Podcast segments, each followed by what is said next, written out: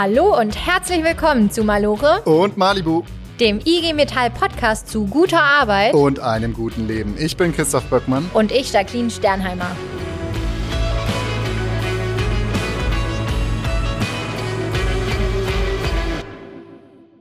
Arbeitgeber gegen Beschäftigte gleich gut gegen böse. So einfach ist das meistens leider nicht. Aber es gibt einen Bereich, da fällt es ziemlich leicht einzuordnen, wer hier im Recht ist. Wenn nämlich die Firmenleitung zum Beispiel systematisch gegen Betriebsrätearbeit oder eben die Gründung von Betriebsräten vorgeht, dann ist das in manchen Fällen sogar ein Straftatbestand vor Gericht. Ja, jetzt muss man sagen, dass jede sechste Betriebsratswahl systematisch vom Arbeitgeber verhindert wird.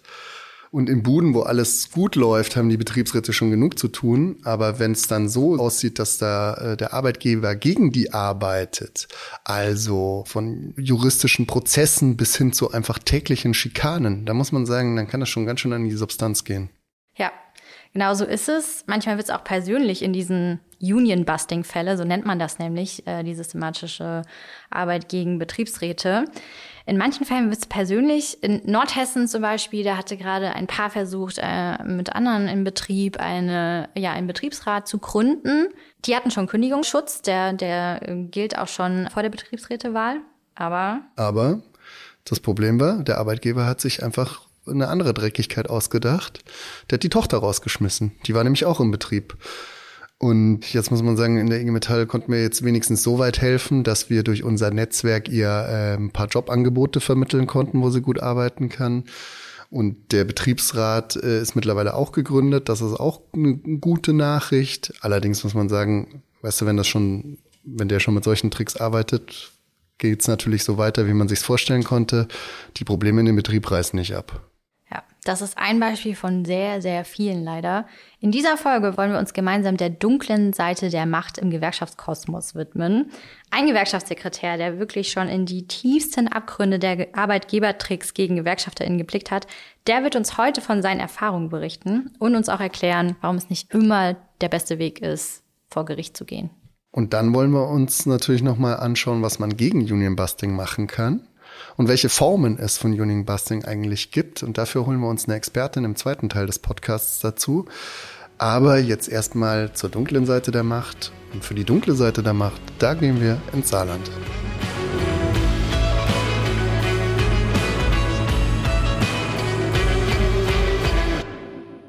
In seinem Büro stapeln sich ganze Ordner voller Union-Busting-Fälle.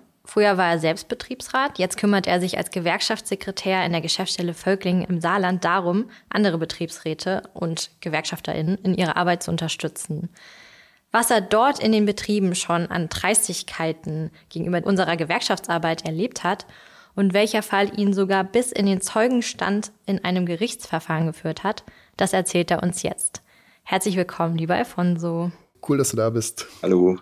So, wir haben es gerade gehört. Du warst sogar mal als Zeuge vor Gericht in einem Union-Busting-Fall geladen, aber das hat gar nicht so angefangen. Du bist da hingefahren und wolltest eigentlich nur gucken, wie der Fall ausgeht, den du betreut hast. Und dann wurdest du angequatscht. Kannst du hier noch ein bisschen mehr davon erzählen, wie dieser Fall gelaufen ist? Und zack, äh, warst du Zeuge und saßt vor im Gericht und musstest warten auf deinen Auftritt als du da so davor saßt und gewartet hast und gewartet hast, was ist dir da durch den Kopf gegangen? Ja, also ich war, es waren schon gemischte Gefühle. Das eine ist, ich war schon ganz froh, auch mal die, äh, die ganzen Dinge aus meiner Sicht zu erzählen. Und ähm, auf der anderen Seite war ich auch schon sehr vorwitzig und wollte eigentlich wissen, was die anderen so erzählen, was die Betriebsräte erzählen und so weiter, was der Arbeitgeber äh, erzählt. Äh, das habe ich leider alles nicht mitbekommen, aber ich denke, bei dieser Gerichtsverhandlung hat sich das am Ende des Tages gelohnt, dass ich draußen gesitzt habe. Du saßt draußen, dann ging es irgendwann rein. Du wurdest auch von dem gegnerischen Anwalt äh, sag ich mal, verhört. Du, er hat dir Fragen gestellt und er hat einen riesen Fehler begangen. Was war das denn? Ja, er hat einen riesen Fehler begangen. Er hat mir eine offene Frage gestellt und wer mir eine offene Frage stellt, der kriegt eine sehr lange Antwort. Er hat gefragt, ähm, äh, nachdem er seine Standardfragen gestellt hat, hat er gefragt, was gab es denn noch alles, äh, was der Arbeitgeber angeblich gegen den Betriebsrat hier gemacht hat. Und ähm, ja, wenn man schon so eine Frage stellt, äh, habe ich mich natürlich sehr gefreut, habe den Staatsanwalt angeschaut und habe ihn gefragt, wie viel Zeit haben wir denn? Und er hat dann gemeint, erzählen Sie. Und dann hast du erzählt. ja, es gab sehr viele Dinge, die da passiert sind. Aus dem Grund hatte ich sehr viel zu erzählen und nach ungefähr gefühlten zehn Minuten oder so, zehn, 15 Minuten weiß ich jetzt nicht, hat der Staatsanwalt mich irgendwann unterbrochen. Ihm hat es gereicht. Er wollte dann ein Rechtsgespräch und äh, die Verhandlungen unterbrechen. Also äh, ich glaube, er hat sich sehr geärgert, was da alles passiert ist, was er vielleicht auch gar nicht, noch gar nicht auf dem Schirm hatte. Jetzt muss man kurz sagen, um was ging es denn eigentlich bei dem Ganzen? Es war ein Gerichtsverfahren gegen den Arbeitgeber und zwar auf Grundlage des Paragraph 119. Und da geht es im Endeffekt darum, dass äh, Union-Busting-Fälle angeklagt werden. Du hast viel erzählt. Was war das denn dann alles ganz genau? Was alles konnte man dem Arbeitgeber vorwerfen, wie er die Betriebsratarbeit gestört hat und versucht hat zu unterbinden? Nach zehn Minuten wurdest du unterbrochen. Was hast du in den zehn Minuten alles, was bist du da losgeworden? Und was bist du nicht losgeworden? Also ich bin da sehr ins Detail gegangen. Zum einen war es halt die, die Missachtung der Mitbestimmung, die Schichtpläne, die nicht eingehalten wurden. Die Beschäftigten dort vor Ort, die haben immer am Feierabend erst erfahren, was für eine Schicht sie am nächsten Tag haben. Da hat der Betriebsrat lange versucht, äh, einen Schichtenplan einzuführen und äh, da hat der Arbeitgeber sich mit allem gewehrt, was äh, nur ging. Selbst Beschlüsse vom Arbeitsgericht haben nicht daran gehindert, da nichts zu machen. So, dann hat er über Monate hinweg neben seinem Schreibtisch gut einzusehen für alle Beschäftigten eine rote Liste hängen. Auf dieser Liste standen dann die Kolleginnen und Kollegen, die Mitglied der IG Metall waren. Ähm, was aber ausschlaggebend, glaube ich, war für den Staatsanwalt, war, äh, die Liste, die der Arbeitgeber ans schwarze Brett gehangen hat, das war eine Liste, die wurde fortlaufend ergänzt oder aktualisiert. Und da konnte man immer sehen, wie viel der Betriebsrat bis dato in Summe gekostet hat. Im Zusammenhang des äh, hat er dann auf der Betriebsversammlung äh, immer erzählt, ja, wenn wir mehr Geld verdient hätten äh, und dann hätte ich vielleicht äh, mal über eine Entgelterhöhung äh, nachgedacht, aber das geht leider nicht. Der Betriebsrat kostet so viel Geld. Das ist unfassbar. Ja, ein Recht auf den Betriebsrat ist eigentlich ein Recht, der für die Beschäftigten ist. Der Betriebsrat, das ist in dem Fall ein Gremium von drei Betriebsräten gewesen in diesem Unternehmen. Der Arbeitgeber hat nicht nur deren Arbeit äh, behindert, der hat auch, ist darauf angelegt, diese drei Betriebsgeräte loszuwerden und zwar knallhart. Wie ist er da vorgegangen? Also er hat eigentlich in allen drei Fällen die gleiche Masche genutzt. Natürlich alles jedes Mal einen anderen Anlass genommen. Ähm, also er hat die gleiche Masche genutzt, das kann man eigentlich mit drei Sätzen auf den Punkt bringen.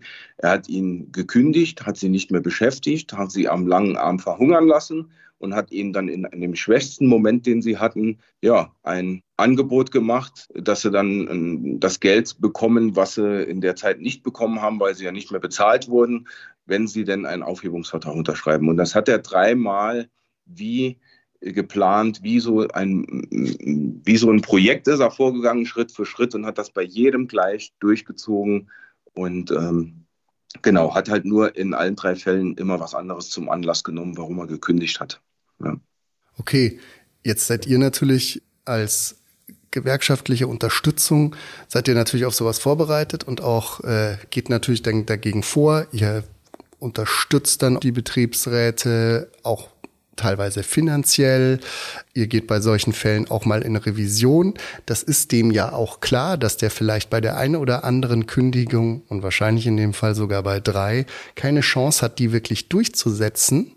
Also man am Ende des Tages und das Blöde ist ja nicht, das ist das Ende des Tages, sondern solche Gerichtsverfahren dauern lange. Das ist dann äh, am Ende von vielen, vielen Jahren man gewinnen würde. Aber da geht es dann im Endeffekt darum, dass das eine Zermürbungstaktik ist und man irgendwann hofft, dass der Kollege also trotz Unterstützung der IG Metall, trotz Unterstützung der Gewerkschaft irgendwann sagt, ich Leute, ich habe keine Lust mehr, ich kann nicht mehr, äh, ich nehme das Angebot jetzt an. Äh, und das ist so ein probates Mittel, was man oft von so Union-Busting, Bashing, Anwaltskanzleien kennt. War das hier bei euch auch so? Ist es so der Fall gewesen? Ja, also man kann schon sagen, äh, er wusste ganz genau, dass er sich außerhalb des Gesetzes bewegt. dass man das so nicht macht. Er hat ja auch gekündigt ohne Zustimmung des Betriebsrates, was ja auch so schon gar nicht äh, funktioniert. Das Problem ist einfach, die Arbeitsgerichte, die Arbeitsgerichtsbarkeit ist einfach sehr langsam bei uns. Und das ist halt die Zeit, in der die äh, Kolleginnen und Kollegen dann mürbe gemacht werden, die Betriebsräte dort. Und ja, äh, der Haussegen hängt irgendwann schief, wenn kein Geld mehr reinkommt, auch wenn die IG Metall da tatsächlich eine Unterstützung, auch eine finanzielle Unterstützung in seiner Satzung stehen hat. Das haben wir ja auch alles gemacht. Ich meine, das sind ja, ich meine, die kriegen ja dann kein Geld von uns geschenkt oder so. Ne? Das sind alles Darlehen, das zahlen die ja auch irgendwann zurück. Aber um Zeiten zu überbrücken, weil wir gehen ja davon aus, dass wir dann äh, das Geld, beziehungsweise dass der Kollege das Geld, das er nicht bekommen hat, ja irgendwann vom Arbeitgeber wieder bekommt. Und dann wird das dann in unsere Richtung wieder ausgeglichen. Wir verschaffen denen Zeit. Das, was wir ihnen nicht verschaffen können, ist die Gewissheit am Ende, dass es alles wieder gut wird und dass wir das halt hinbekommen. Und das nutzt der Arbeitgeber für sich aus. Und wenn dann äh, zu Hause dann äh, auch die Familie drunter leidet und dann ja, ziehen die Kollegen dann irgendwann die Notbremse und nehmen unter Umständen das Angebot der Arbeitgeber an. Man hört ja schon raus, äh, du, du bist für diese Leute da. Du bist eigentlich schon auch derjenige, der sagt, hey, haltet durch. Wir haben noch einige Joker, die wir ziehen können. Ähm, du hast unglaublich viel Zeit mit ihnen verbracht. Das muss, muss auch viel mit einem machen. Es gab eine Situation, ähm, die steht, finde ich, sehr gut dafür, was ihr da eigentlich für eine Beziehung zueinander aufgebaut habt. Du warst im Auto, dein Hund war hinten mit drin, du warst auf dem Weg zur Tierklinik, es gab einen Notfall und dann kam auch noch ein Anruf und ein komplett zerstörter Kollege war am Telefon und hat von seiner Kündigung erzählt. Was war da los in dem Moment? Ja, das war, das war mitten in der Nacht. Ich war tatsächlich äh, auf dem Weg äh, mit meinem Hund als Notfall in die Tierklinik. Äh, der musste notoperiert werden und da ging es wirklich um jede Minute. Ich habe auf dem Weg dahin die Tierklinik versucht äh, zu erreichen, weil die noch gar nicht wussten, dass wir kommen. Ja, und in der Zeit ruft dann ein Betriebsratskollege an der dann gerade die Kündigung bekommen hat, als er die Nachtschicht angetreten hat. Das war natürlich ganz schwierig, dann gerade in dem Moment auch für mich dann die Situation äh, im Griff zu haben. Aber es hat funktioniert. Ich habe ihm meine Situation erklärt, habe ihm gesagt, dass wir das hinbekommen, habe ihn beruhigt, habe ihm versprochen, dass wir ein paar Stunden später nochmal miteinander telefonieren. Das äh, haben wir dann auch gemacht und natürlich schweißt sowas auch zusammen. Äh, wir ähm, haben sehr, sehr viele Stunden miteinander verbracht und ähm, er hat mich sehr, sehr, oder alle drei haben mich eigentlich sehr, sehr oft angerufen und in solchen Situationen, das ist ganz wichtig, das ist auch mein Anspruch, äh, müssen wir als IG Metall äh, Zuständige für die Betriebe als Betriebsbetreuer auch für jeden einzelnen Betriebsrat dann auch da sein, egal zu welcher Tages- und Nachtzeit. Das ist unser Job, das gehört dazu. Die brauchen die Unterstützung, weil man kann sie ja nicht einfach alleine da stehen lassen mit ihrem Problem. Das funktioniert einfach nicht. Aus dem Grund sind wir ja dann auch da. Und den Betriebsratskollegen, denen geht es dann natürlich ähm, schon ganz gut mittlerweile, muss man äh, schon sagen. Also innerhalb des äh, Netzwerkes der IG Metall lassen wir solche Leute natürlich nicht fallen. Die Leute, die sind, äh, ja, die, die, setzen sich für ihre Kolleginnen und Kollegen ein und wenn die dann Hilfe brauchen, dann sind wir da. Äh, natürlich haben wir über diesen ganzen Fall bei uns, unseren Betrieben äh, äh, berichtet, wie da der aktuelle Stand ist. Und die haben dann natürlich auch Hilfe angeboten. Wir haben es geschafft, äh, zwei, also beziehungsweise allen drei Kollegen haben wir eine Stelle anbieten können. Einer hat sie nicht angenommen, weil er schon was anderes hatte, aber zwei äh, haben wir äh, dort ähm, ja, unterbringen können und die haben jetzt eine Arbeitsstelle, wo sie, denke ich, ganz froh sind. Das heißt, man sagt dann einfach, ach hier, guck mal, äh, zu einem anderen Betriebsrat, habt ihr eigentlich bei euch im Betrieb, äh, sucht ihr da eigentlich jemanden? Weil wir hätten nämlich ein paar gute Leute, die würden gerade was suchen und dann sagt er, ja, da könnte man eigentlich jetzt jemanden brauchen, der einen LKW fahren kann und äh, so easy kriegt man dann die Leute dann unter oder wie funktioniert das? Habe ich das richtig verstanden? Ja, das funktioniert natürlich nicht immer. Da muss ja natürlich auch eine Stelle frei sein. Aber wir haben ja schon viele Betriebe bei uns und äh, wir gucken dann immer, was für eine Qualifikation haben die. Ich meine, allein schon, wenn sie einen Lkw-Führerschein haben, haben wir natürlich schon Pluspunkte, äh, die da ordentlich unterzubringen. Und das hat äh, Gott sei Dank gut funktioniert, weil ein anderer Betrieb oder sogar mehrere andere Betriebe in der Zeit gerade tatsächlich Lkw-Fahrer gesucht haben. Ne? Zum Glück ist das kein Einzelfall, da können wir unser Netzwerk und unsere Solidarität nutzen. Aber jetzt nochmal zurück zu dem Fall. Die Kündigungen waren leider durch, ihr habt euch um die Beschäftigten gekümmert, aber in dem Fall habt ihr euch dazu entschieden zu sagen, Das ist ein Fall fürs Gericht. Es gibt einen Paragraphen, den können wir nutzen. Das ist der Paragraph 119 aus dem Betriebsverfassungsgesetz. Warum habt ihr ihn gezogen? Was ist das für ein Paragraph? Also der Paragraph 119, der sagt ja, äh, es wird bestraft mit bis zu einem Jahr Freiheitsstrafe, wer Betriebsratstätigkeit behindert oder Betriebsratswahlen behindert. Und das war ja eindeutig der Fall, was da alles passiert ist. Und aus dem Grund haben wir gesagt, das muss aufhören. Es ist ja auch nicht der einzige Fall. Wir müssen da mal ein Zeichen setzen, haben diesen Paragraph gezogen. Den zieht man auch nicht einfach so. Man muss ja wirklich abwägen. Weil wenn man das mal gemacht hat und dann gibt es kein Zurück mehr, dann kann man nicht einfach nur nochmal mit dem Arbeitgeber an den Tisch kommen und die vertrauensvolle Zusammenarbeit weiterführen. Das funktioniert dann nicht mehr. Ihr habt den Fall am Ende gewonnen, aber heißt das denn dann, dass der Arbeitgeber für ein Jahr in den Knast muss? Wie ist das denn da dann ausgegangen? Ja, tatsächlich steht drin bis zu einem Jahr Freiheitsstrafe. Ähm, äh, das ist natürlich die Höchststrafe. Die ist meines Erachtens, also meines Wissens nie irgendwie verhängt worden jetzt in diesen Fällen. Aber es gibt ja auch noch die Möglichkeiten, eventuell äh, da ähm, Geldstrafen zu verhängen. Und äh, tatsächlich der Arbeitgeber hat dann einen Strafbefehl von 80 Tagessätzen bekommen, die er zahlen musste. Und ähm, man muss halt einfach wissen, ab 90 Tagessätzen wäre er vorbestraft gewesen. Das äh, wäre vielleicht nicht schlecht gewesen, denn man muss das immer im, im, in Relation sehen. Ich sage mal, so ein Betriebsratsbashing empfinden vielleicht manche Arbeitgeber als Kavaliersdelikt, kann man mal probieren. Und wenn es schief geht, mein Gott, ist nicht so schlimm. Äh, aber ähm, ja, da muss die Gesetzgebung meines Erachtens auch angepasst werden, weil der 119, ja, ich, ich möchte fast schon sagen, ein zahnloser Tiger ist. Also man kann zwar mal drohen mit ihm, ähm, aber am Ende, ob der Arbeitgeber sich wirklich bestraft gefühlt hat, dass er 80 Tagessätze zahlen muss, ich glaube, den Schaden, den er bei den drei Kollegen angerichtet hat, das war viel, viel größer.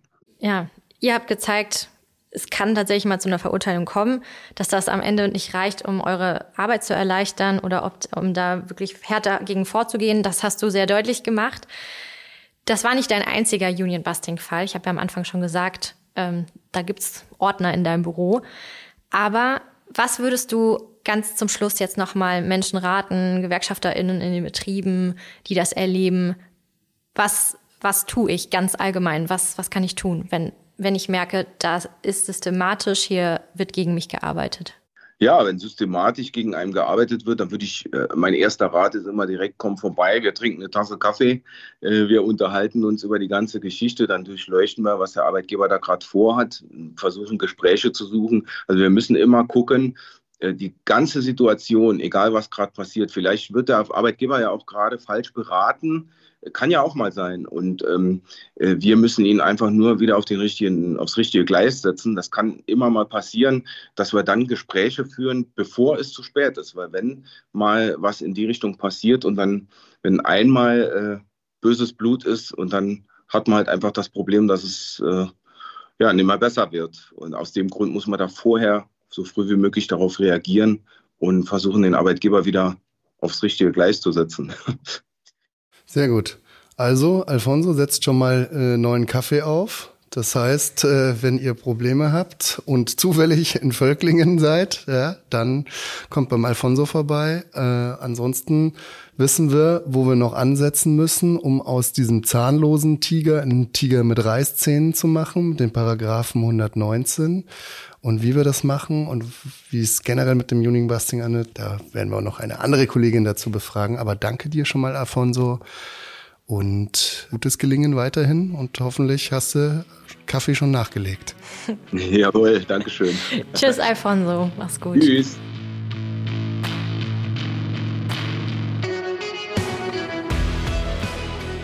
Puh, okay, krasse Geschichte.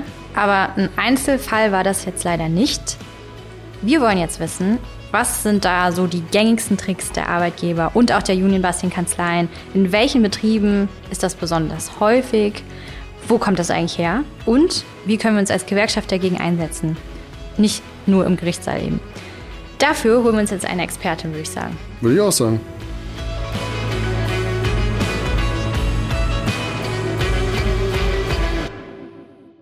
Was steckt eigentlich hinter dem Begriff Union Busting. In welchen Betrieben kommt es am häufigsten vor? Und wie kann man gegen juristische, aber auch psychische Attacken des Arbeitgebers vorgehen? Das fragen wir heute unsere Expertin für das Thema. Und nein, sie hat keine dunkle Vergangenheit auf der Arbeitgeberseite und war in ihrem früheren Berufsleben auch keine fiese Personalerin.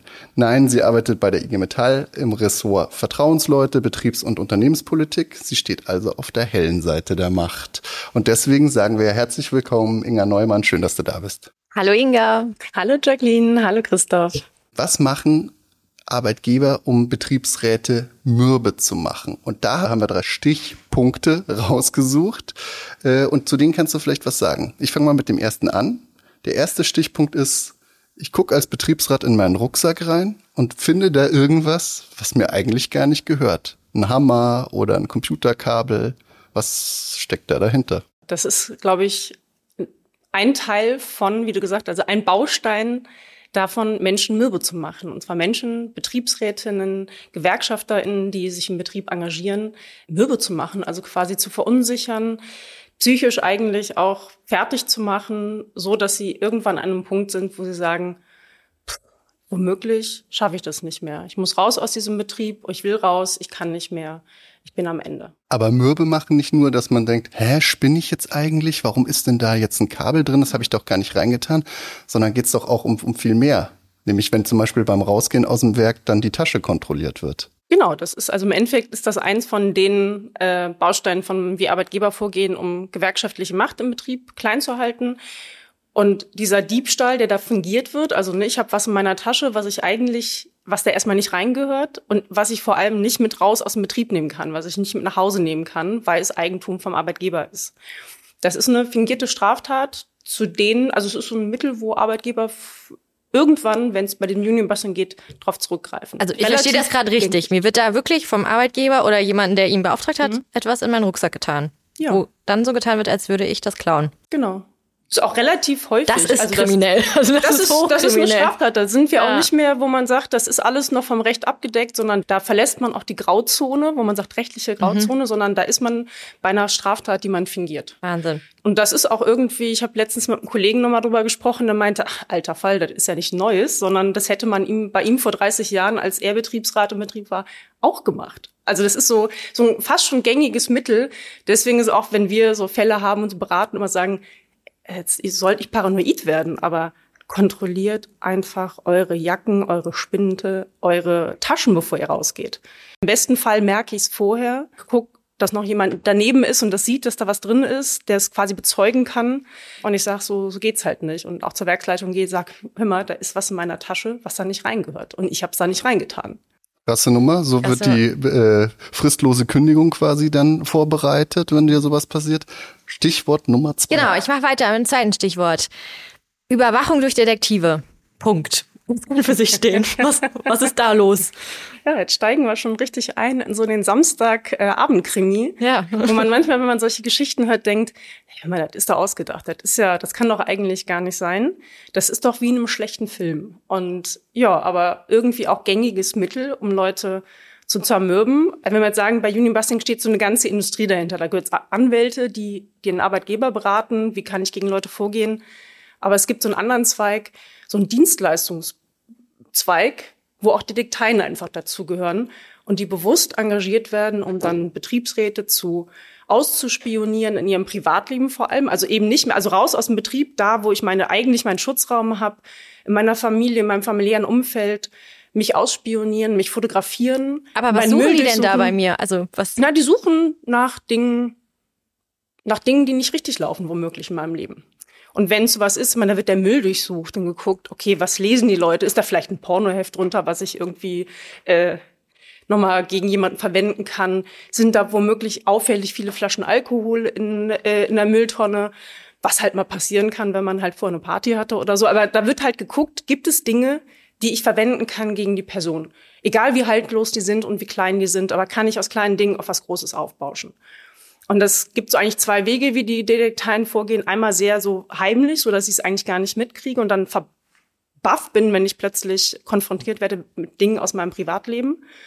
Oder sie gehen halt sehr öffentlich um, so dass ich sehe, dass ich fotografiert Damit es bedrohlich wird. Genau, dass ich selber total eingeschüchtert bin Was halt, glaube ich, eine richtig beschissene Situation ist. Ich bin mit meinem Kind auf der, im, beim Spielplatz und ich werde, ich sehe, dass mich jemand fotografiert und nicht nur mich, sondern mein Kind und meine Frau, mein Mann, irgendwie so mein, mein familiäres Umfeld, meine Freunde.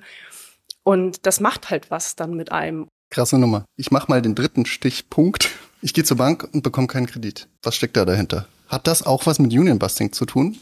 Hannes, also offiziell sagen es Leute manchmal nicht. Wir haben aber auch einen Fall, wo die Person, also der Betriebsrat geht mit seiner Frau zur Bank. Ich glaube, die wollten einen relativ überschaubaren Kredit haben für einen, weiß nicht, Carport, irgendwas, Ausbau vom Haus oder so. An sich nichts Großes und beide halten Angestelltenverhältnissen, also beide irgendwie Kohle. Und es hieß, nee, kriegst du nicht. Und die, also, wieso denn nicht? Also haben doch hier, es liegt doch alles vor und warum dann plötzlich nicht mehr? Und ihm wurde relativ unverblümt gesagt, naja, aber wir wissen doch, wo du arbeitest und dass du gerade aktuell in der Presse bist, dass ihr den Betriebsrat gründet, gegründet habt und dass ihr gerade unter Beschuss steht. Und ehrlich gesagt sind wir uns nicht sicher als Bank, ob du demnächst noch diesen Job hast. Und ja. dann, also dann merkst du halt, es geht wirklich an eine Existenz und so stark ins Privatleben rein, also wir wissen ja, dass zum Beispiel eine häufige Form des Union-Bustings ist Einschüchterungsversuch bei der Betriebsratswahl. Was ist denn so die häufigste Form, der wir begegnen von Union-Busting in den Betrieben? Wenn es um die Gründung von Betriebsräten geht, gibt es, glaube ich, so zwei Stränge. Einmal zu gucken, wo der Arbeitgeber ganz gezielt guckt, wie er den Betriebsrat verhindert und auch so die Bemühungen davor irgendwie klein hält, indem er die Leute abmahnt und äh, fadenscheinige Begründungen irgendwie, die ja meistens hinterstecken die Wahlversammlung, also der Ort, wo der Wahlvorstand gewählt wird, quasi torpediert, die Gewerkschaft da nicht reinlässt, weil sagt, ach, die sind ja betriebsfremd, die haben da nichts zu suchen, die Leute einschüchtert, indem sie zum Beispiel sich so reinsetzt, also quasi, wo ihre Leute, auch sichtbar Personaler, sich dahinsetzen, wo die Leute sitzen, wo sagt, die wollen den Betriebsrat, sich dazwischen setzt und guckt, wie sie so Gruppen aussprengen und so einschüchtern oder sich Notizen machen, wo dann klar ist, wir sehen, was hier passiert. Und wir werden noch weiter ein Auge drauf halten oder quasi den ganz anderen Weg gehen. Und zwar das Recht jetzt auch nutzen und wissen, okay, wir sind halt im rechtlichen Rahmen. Das heißt, wir sprengen in dem Sinne die Wahlversammlung, indem wir einfach mit wahnsinnig vielen Leuten kommen. Also der Arbeitgeber einfach sagt, ich komme da mit 50 Leuten, die anderen haben 20 und wir stellen dann den Wahlvorstand. Und wir leiten, wir sind quasi die Herren über diesen, über diesen Betriebsratswahl. Was dass das erlaubt ist. ja, also ich meine, ja. das sind halt Beschäftigte. Natürlich können auch die sich äh, aufstellen für den Wahlvorstand oder für den Betriebsrat. Und dann hast du aber halt nicht meistens nicht nur eine Liste vom Arbeitgeber, sondern auch direkt mehrere. Und dann ist die IG Metall-Liste oder die Liste mit den IG Metallern oder den IG Metall nahen Menschen eine von vielen. Und somit ist die Wahrscheinlichkeit, dass die Mehrheit im Betriebsrat da ist, also relativ gering. Und das heißt, du hast den Betriebsrat dann auf einen Arbeitgeberbetriebsrat und dann ist es auch ein leichtes zu gucken, wer berät uns denn juristisch. Dann nimmt man auch einen Juristen, der eher so arbeitgeberfreundlich ist. Wir sprechen jetzt hier über die Betriebe und ich glaube, wir stellen uns so automatisch irgendwie jetzt gerade hier so unsere Industriebetriebe vor, weil wir sind eine Industriegewerkschaft. Aber ist das wirklich, ist das so, so ein bisschen so ein ureigenes Problem bei uns? Aber ist das nicht in so muckeligen Startups, wo es auch genug Probleme gibt und so, ist es da nicht sogar vielleicht viel massiver, dieses äh, Problem des Union-Bustings? Also richtige Studien zu den Startups haben wir noch nicht. Aber das, was man sagen kann, dass Union Busting oder die Betriebsratsbehinderung oder Verhinderung im Schwerpunkt in Betrieben stattfindet, die relativ, also kleine mittelständisch sind, das heißt von 50 bis 200 und meistens auch Inhaber geführt. Also einfach ganz klassisch, da hast du halt jemanden, dem womöglich die Firma schon immer gehörte, vom Vater geerbt hat und so diesen Anspruch hat, naja, ich bin der Herr im Haus mhm. und ich bestimme hier, was ist. Genau, aber ich bin so, ne, der Herr im Haus, ich habe hier das Sagen, hier geht's nach meiner Nase und äh, ja. Und mhm. da mag ich es nicht, dass mir da jemand reinredet, jemand Fremdes. Ja, das lassen wir aber nicht zu. Also nee, nee, Mitbestimmung mit ist unser, unser scharfes Schwert, das ist uns wichtig. Aber sag mal, Familienunternehmen, da denke ich auch immer so daran, ja genau, das sind die, die nicht mitreden lassen wollen.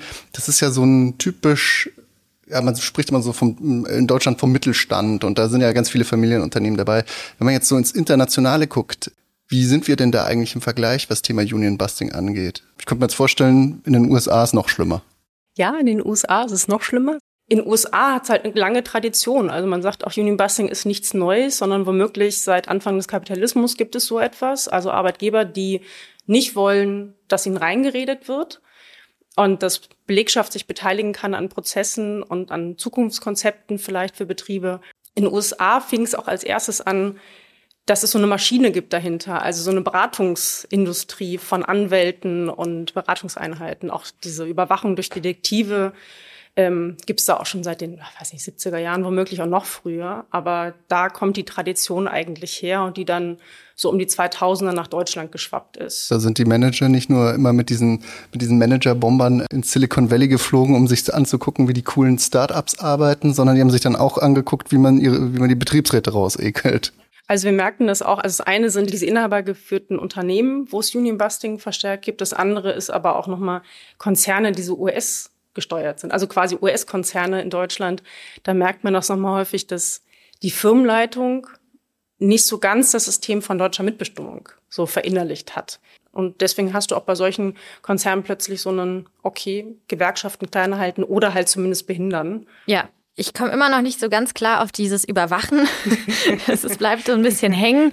Das macht doch psychisch was mit mir. Das, äh, das geht doch nicht an mir vorbei, wenn wir haben jetzt so viele Beispiele gehört, äh, jetzt auch schon vorher mit Alfonso und jetzt mit dir. Da, da kann ich doch nicht einfach so, sage ich mal, immer ganz unbescholten rauskommen. Was bleibt da bei den Betroffenen und äh, wie kann man damit umgehen? Ja, Im schlimmsten Fall bleibt ganz viel hängen. Und das ist auch die Strategie von Arbeitgebern. Ich zermürbe Leute und zwar ganz bewusst, ganz systematisch. Das sind zum Teil richtig krasse Geschichten, die wir dann hören. Also, dass Kolleginnen anrufen und sagen, ne, der Arbeitgeber hat ähm, die Zahlung eingestellt und das auch seit Monaten schon. Man geht da zwar gerichtlich vor, aber das ist auch endlos dann so ein das Prozess. Dauert sowas, ne? Dann ja. hast du im besten Fall von der IG Metall noch eine finanzielle Unterstützung oder in der Geschäftsstelle wird nochmal gesammelt und es ist so ein paar Soli-Aktionen, es kommt ein bisschen Geld zusammen, in der Familie wirst du unterstützt. Aber das ist so arg nicht schön. Und also ein Beispiel, das ist jetzt relativ frisch, da legt man nachher auf und denkt auch, ich habe Gänsehaut und eigentlich ist es scheiße. Der Kollege, dessen Zahlungen eingestellt worden sind, der Vater hat dann irgendwann auch das, die Unterstützung zurückgezogen nach dem Motto, Jung, wenn du nicht Betriebsrat wärst, hättest du das Problem nicht. Überleg es mal, ob das das wert ist und die Frau mit den zwei Kindern abgehauen ist, weil sie es nicht mehr ausgehalten hat und dann die Scheidung nächsten Schritt eingereicht hat. Also wo man auch merkt, so der Mensch ist am Ende und äh, ist eigentlich ein bisschen zu spät, wo man sagt, eigentlich hätte man vorher mal eingreifen müssen und ähm, wir als IG Metall bieten da auch noch mal eine Form der Unterstützung an, eine psychosoziale Beratung. Wir haben ein Institut, mit dem wir arbeiten und das heißt, wenn solche Fälle kommen, sage ich auch mal lieber, kommt lieber zu früh als mhm. zu spät. Und dass man mögt, wenn man merkt, es macht was mit einem relativ früh im Stadium, einfach sagt, okay, ich glaube, ich brauche so eine psychosoziale Beratung. Und dann läuft das bei uns recht unkompliziert. Ja, ganz schön krasse Nummer, was man da so alles als Betriebsrat aushalten muss. Aber wenn man sich das jetzt so, wenn man das jetzt in, in, im Geballten jetzt gerade gehört hat, äh, muss man ja eigentlich fast anfangen zu zweifeln. Warum soll ich diesen Job überhaupt machen? Inge, warum soll ich diesen Job denn überhaupt dann noch machen, wenn ich vielleicht Prozesse führen muss, äh, mich damit äh, rumschlagen muss und vielleicht so weit geht, dass ich sogar psychologische Unterstützung brauche? Ich hoffe erstmal, dass der Podcast jetzt nicht die Anti-Werbung ist für Mitbestimmung und gewerkschaftliches Engagement. Das wäre genau das Gegenteil. Du hast es jetzt in der Hand. Du kannst jetzt den Werbeblock bringen. Du musst jetzt das Ruder rumreißen. Ja, ich glaube, Betriebsratsarbeit oder sich zu engagieren im Betrieb, auch als Vertrauensfrau oder so oder als Jugendvertreterin, als SPVlerin, ist erstmal was ganz Tolles. Also das ist ein, ein Recht, was wir haben, was hart erkämpft worden ist, was wir aber auch weiter erkämpfen müssen. Und es, wenn man mit Betriebsräten spricht, die man sagen, was für ein geiler Job das ist. Also einfach begeistert sind davon, dass sie daran teilhaben, dass sich Arbeitsbedingungen verbessern. Und dass irgendwie man, der Arbeitgeber, das wissen wir auch von unseren Studien, eigentlich keinen Plan hat, wie soll es in der Transformation eigentlich weitergehen. Es gibt kein Weiterbildungskonzept, keine Qualifizierungsangebote. Äh, und ich als Betriebsrätin Teil davon sein kann, okay, wenn der Arbeitgeber dieses Konzept nicht hat, dann machen wir welche. Und äh, auch wenn es dem Unternehmen nicht gut geht, dann gucken wir immer noch mal, naja, dann gucken wir Einsparungen vielleicht woanders, aber nicht beim Personal. Also quasi ich als Betriebsrätin habe den Menschen noch im Auge und halt nicht irgendwelche Zahlen. Ja, und wenn man sich da vorstellt, du bist jetzt genau in so einem Betrieb, äh, in dem Union Busting stattfindet, und da gäbe es keinen Betriebsrat. Also da ist, was weiß ich, ein äh, Familienunternehmer, dem der Betrieb gehört, und der möchte die Leute nicht mitsprechen lassen, gerade bei diesen Themen, die du gerade genannt hast, Digitalisierung, äh, Transformation, hm, wenn es da keinen Betriebsrat gibt und wenn das schon einer ist, der nicht davor zurückschreckt, solche Mittel anzunehmen, was glaubt man, wie der schalten und walten würde in seinem eigenen äh, Betrieb mit und mit den Leuten umgeht, wenn es da keine Gegenstimme gibt? Ja, ne? und man muss ja auch mal sagen, ähm, die, die diesen Schritt machen, ähm, trotzdem Gewerkschaftsmitglied werden, trotzdem Betriebsrat gründen, obwohl sie wissen, dass es äh, ein richtig harter Kampf, das haben vielleicht jahrzehntelang vor mir niemand geschafft, die machen es eben, weil sie die Konflikte kennen in den Betrieben und weil sie wissen, so geht's nicht weiter. Und ich mache das jetzt nicht nur für mich, sondern ich mache das für andere. Und das ist dann immer diese gelebte Solidarität, die, die wir halt so feiern, wenn wir denen begegnen, weil das total beeindruckend ist. Aber eine Frage haben wir noch, Inka, an dich. Und ähm, wir haben jetzt schon ein paar Mittel gehört, wie man, äh, was man machen kann, wie, wie wir als IG Metall unterstützen. Es gibt auch das Betriebsverfassungsgesetz, äh, was eben unsere Mitbestimmung auch regelt. Aber da ist noch Luft nach oben. Da kann man noch was verbessern. Was, was müsste quasi, was müsste sich auch an den Gesetzen ändern, dass wir da noch besser die Leute schützen können gegen Union Busting? Ich glaube, das Erste, bevor wir es sagen, es muss sich rechtlich was ändern, ist, glaube ich, dass sich gesellschaftspolitisch was ändern muss. Also die äh, Union Busting funktioniert ja nur da, wo so Sozialpartnerschaft und so Kooperation nicht mehr funktioniert. Genau da kann ich ja reingehen. Und ich glaube, der Wert von Mitbestimmung als solches und Engagement, sich einzusetzen, muss, glaube ich, erstmal einen höheren, höheren Stellenwert bekommen.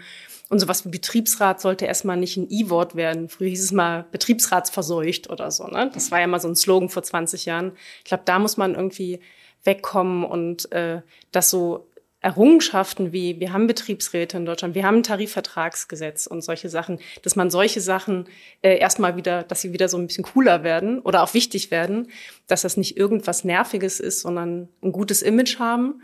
Und sonst müssen wir irgendwie schauen, dass wir alle die schützen, und zwar rechtzeitig schützen, und zwar gut schützen, die einen Betriebsrat gründen wollen. Also die ganzen Wahlinitiatoren. Sind jetzt durch das Betriebsräte-Modernisierungsgesetz schon bisschen besser geschützt als vorher oder sind geschützt.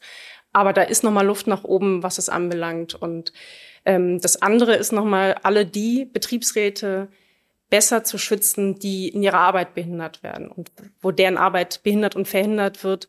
Das Gesetz ist noch ein stumpfes Schwert. Unser Kampf als Gewerkschaft in Betrieben ist ein ziemlich scharfes Schwert. Und das nehmen wir jetzt und bedanken uns ganz herzlich bei dir, Inga. Los zu, nimm das, Arbeitgeber. Bam, bam, bam.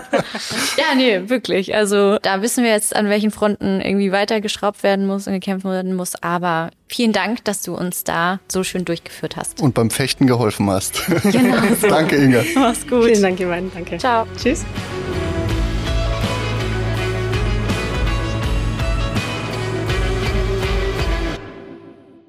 Ich fasse mal kurz zusammen. Die Beispiele von Alfonso und Inga haben gezeigt, Union Busting ist ein weit verbreitetes Phänomen. Und auch haben wir gehört, im Betriebsverfassungsgesetz gibt es einen Paragraphen, den sogenannten 119. Der soll Arbeitgeber bestrafen, wenn der die Gründung oder Arbeit von Betriebsräten verhindert. Ja, das Problem ist aber, selbst wenn hier der Arbeitgeber verknackt wird, dann sind die Strafen eher mau. Das Ganze läuft unter dem Label Bagatelldelikt, ist also wirklich sehr niedrig aufgehangen, viel passiert da nicht.